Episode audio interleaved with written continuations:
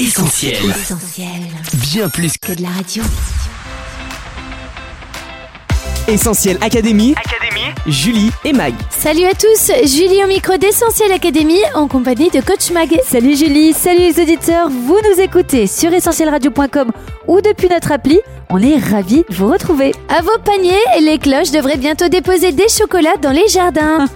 À moins que ce ne soit les lapins, à quelques jours de Pâques, croix, agneaux, chocolat et poulettes sont au rendez-vous dans Essentiel Académie. D'où viennent tous ces symboles et que signifient-ils vraiment? On vous dit tout dans un instant. Si on vous dit Pâques, vous pensez à quoi? On vous a posé la question On écoute vos réponses. Essentiel Académie. Julie et Mag. Euh, religieuse, euh, cloche, famille, qui est euh, chocolat. Ça me fait penser à ma famille, à ma grand-mère du coup qui prépare euh, tous les ans euh, un repas avec tout le monde et tout, c'est l'occasion de voir tout le monde. Des œufs, des petits lapins. Après la religion aussi. Ça me fait penser à une fête religieuse et à- aux vacances. Moi, ça me fait penser à l'enfance en priorité. C'est une fête que je fêtais beaucoup euh, avec ma famille. Enfin, déjà, fête de famille, fête d'enfance. Et euh, ça met énormément de nostalgie. En fait, je considère pas aussi important que Noël parce que c'est vraiment quelque chose, euh, c'est vraiment une fête familiale et même amicale des fois avec mes amis. Je, la- je fête aussi Pâques. Je pense en Jésus, sacrifice. Euh, C'était une vie hum, consacrée pour les autres. Et je pense aussi qu'il est mort, donner vie pour moi. les lapins, euh, les poussins, euh, les œufs, le chocolat, les cadeaux, la famille. Beaucoup de chocolat surtout. Le- Les cache-cache avec les œufs aussi. Et souvent les repas de famille aussi. Merci à tous pour vos réponses. Mag, c'est un incontournable de Pâques. On parle bien sûr de l'œuf. Et oui Julie, qu'il soit peint ou en chocolat, l'œuf est l'une des stars de Pâques. Symbole de fécondité et de renaissance, on lui associe souvent la poule évoquant la maternité. La tradition d'offrir des œufs remonte à l'Antiquité. Déjà les Perses avaient pour coutume d'en offrir pour célébrer l'arrivée du printemps et porter bonheur. Mais si l'œuf est devenu incontournable en cette période de l'année, c'est parce qu'au Moyen Âge, l'Église catholique décide d'interdire la consommation d'œufs pendant le carême. Durant 40 jours, tous les œufs pondus sont conservés avant d'être distribués à la fête de Pâques. C'est ainsi que l'œuf devient rapidement symbole de résurrection. D'un objet apparemment inanimé apparaît une vie nouvelle, tout comme le tombeau scellé d'où éclot la vie. À partir de la Renaissance, les œufs de poule sont remplacés dans les cours royales par des œufs en or. Il faudra attendre le 19e siècle pour que les œufs en chocolat fassent leur apparition avec le développement de moules en fer. Si en France les œufs de Pâques sont très souvent en chocolat, dans les pays de l'Est comme la Russie ou la Hongrie, un véritable art de l'œuf en bois peint s'est développé et subsiste encore aujourd'hui. Essentiel Académie. Julie et Mag. Coach, selon la tradition, ce ne sont pas les poules qui apportent les œufs en chocolat, mais plutôt des cloches. Effectivement, Julie, la tradition trouve son origine aux environs du 7e siècle. À cette époque, on décide que les cloches des églises ne doivent plus sonner pour respecter le souvenir de la mort de Jésus sur la croix. On arrête donc de sonner les cloches à partir du jeudi saint, jour de l'arrestation de Jésus, jusqu'au dimanche de Pâques où elles retentissent à nouveau pour célébrer sa résurrection. Au plus petit, on raconte que les cloches volantes sont parties et qu'elles reviendront le dimanche. Avec l'apparition du traditionnel œuf de Pâques, les deux légendes se confondent. Les parents racontent aux enfants que les cloches revenues de leur voyage ont déposé les œufs dans le jardin, des cloches qui évidemment elles aussi se déclineront en version chocolatée. Plus étonnant encore, Mag, dans certains pays comme l'Allemagne, ce sont les lapins qui apportent les œufs. Oui Julie, ils ont même traversé la frontière puisqu'ils envahissent depuis quelques années nos rayons de supermarché Savourez toute la magie de Pâques en famille avec Lapin Or. et l'animal original n'est pas tout à fait un lapin, c'est un lièvre. L'histoire remonterait au XVIIe siècle. Durant le carême, les poules continuent à pondre et on se retrouve en fin de jeûne avec une bonne réserve d'œufs. Par ailleurs, en cette période de printemps, les lièvres pullulent dans les prairies. Les habitants du sud-ouest de l'Empire germanique finissent donc par associer ces deux symboles de fertilité.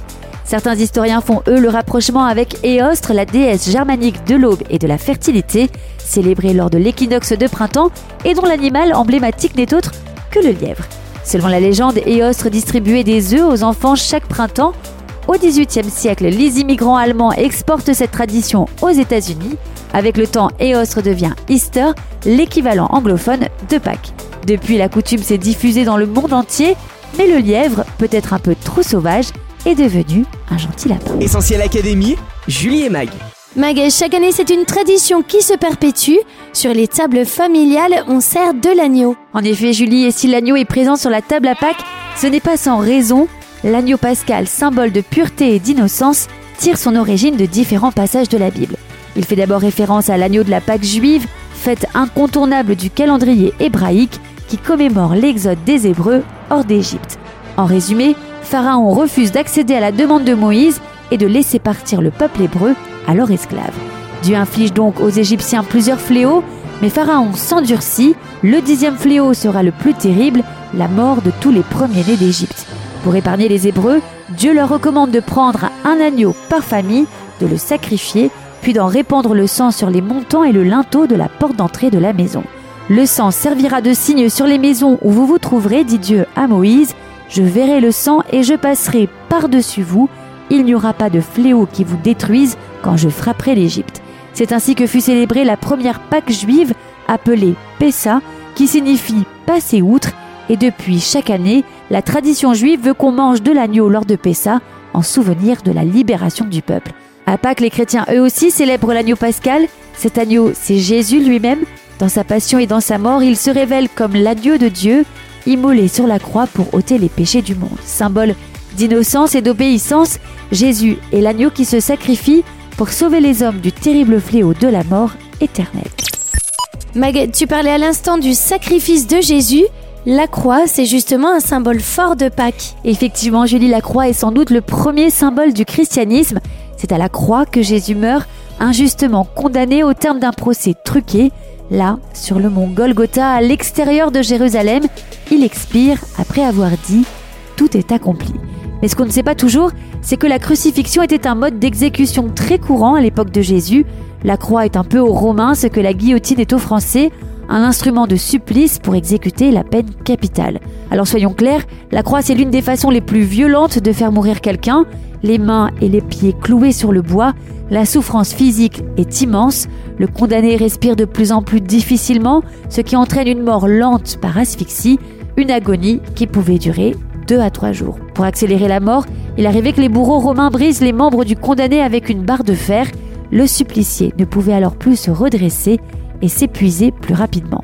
D'un objet de torture à un ornement sacré, on voit apparaître au cours des premiers siècles de notre ère une véritable vénération de la croix, avec l'introduction du signe de croix à partir du 5e siècle, puis au 12e et 13e siècle apparaissent les crucifix, avec le Christ souffrant. Depuis, on retrouve la croix dans les églises, les cimetières, mais aussi sur les monuments aux morts. Elle est portée en pendentif, accrochée dans les maisons comme un talisman qui protégerait du mauvais sort, objet de dévotion et de superstition, mais aussi de mode, imprimée sur des t-shirts ou tatouée sur la peau, elle signale une appartenance religieuse ou pas. Et puis elle se décline en multiples variantes, celtiques, grecques, orthodoxes, huguenotes ou de Lorraine, sans oublier la croix rouge ou celle de nos pharmacies. C'est intéressant, Mag, que tu évoques la croix qui sert d'enseigne à nos pharmacies, car en fait, la croix n'est pas qu'un lieu de mort, c'est aussi un lieu de guérison et de vie. Exactement, Julie. 700 ans avant la naissance de Jésus, le prophète Ésaïe annonçait la venue d'un sauveur et son sacrifice pour sauver et guérir l'humanité. Voilà ce qu'il écrit Méprisé et abandonné des hommes, homme de douleur et habitué à la souffrance, semblable à celui dont on détourne le visage, nous l'avons dédaigné, nous n'avons fait de lui aucun cas. Cependant, ce sont nos souffrances qu'il a portées, c'est de nos douleurs qu'il s'est chargé, nous l'avons considéré comme puni, frappé de Dieu et humilié, mais il était blessé pour nos péchés, brisé pour nos iniquités, le châtiment qui nous donne la paix est tombé sur lui, et c'est par ses meurtrissures que nous sommes guéris. À la croix, Jésus a tout accompli, lui le juste, lui le parfait, prend notre place et porte nos fautes, nos péchés. Il nous sauve et nous pardonne. Il porte aussi nos douleurs et nos souffrances. Et par ces souffrances, il nous apporte la pleine guérison, celle de l'âme comme celle du corps. À la croix, Jésus nous montre qu'il nous aime et qu'il comprend tout ce que nous traversons. L'abandon, la solitude, l'injustice, le rejet, l'humiliation, l'exclusion, la douleur et l'angoisse, il les a lui-même ressentis. Il sait ce que nous pouvons vivre aujourd'hui. Oui, la croix c'est bien plus qu'un symbole, qu'un simple morceau de bois ou qu'une relique. C'est un point de rencontre entre Dieu et les hommes, c'est un pont vers le ciel, à l'image de cette poutre de bois verticale sur laquelle Jésus fut cloué. À la croix, Jésus meurt pour nous donner la vie et nous offrir une espérance éternelle. Au-delà des poules, des œufs et des lapins, s'il y a donc un symbole que l'on peut définitivement associer à Pâques, c'est bien celui de la croix, mais pas pour en faire un objet de dévotion, de mysticisme ou de superstition. Célébrer Pâques, c'est justement se débarrasser de toutes les fioritures et revenir à la croix simple, ce lieu où Dieu a prouvé son amour pour nous. Jésus y est mort, mais bien plus, il est ressuscité. Pâques, c'est le triomphe de la vie sur la mort et le péché, et c'est tout ce qu'on vous souhaite d'expérimenter. Essentiel Académie, Julie et Mag. Merci coach pour ces conseils. Pour résumer les symboles de Pâques, on retient 1. L'œuf qui illustre l'éclosion de la vie. 2. Les cloches qui s'arrêtent de sonner pendant 3 jours avant de célébrer la résurrection de Jésus. 3. La double imposture des lapins qui ont volé l'œuf de lièvre et apportent les œufs dans un nid. 4. L'agneau pascal sacrifié pour épargner la vie du peuple hébreu. Enfin 5. La croix, celle où Jésus fut crucifié avant de revenir à la vie au matin du troisième jour. Un message d'espérance éternelle que l'on vous souhaite de recevoir, pourquoi pas, en cette période de Pâques. Notre émission touche à sa fin. Merci à tous d'avoir été au rendez-vous. Comme d'hab, vous allez pouvoir réécouter Essentiel Académie en podcast d'ici quelques minutes sur essentielradio.com, Spotify, Deezer ou notre appli mobile. On se quitte pour mieux se retrouver sur les réseaux sociaux, Facebook, Twitter, Instagram, mais aussi TikTok. Mag, à la semaine prochaine. Oui, à la semaine prochaine Julie. Prenez soin de vous. Salut, bye bye. Retrouvez tous nos programmes sur essentielbill.com ou sur l'application mobile d'Essentiel Radio.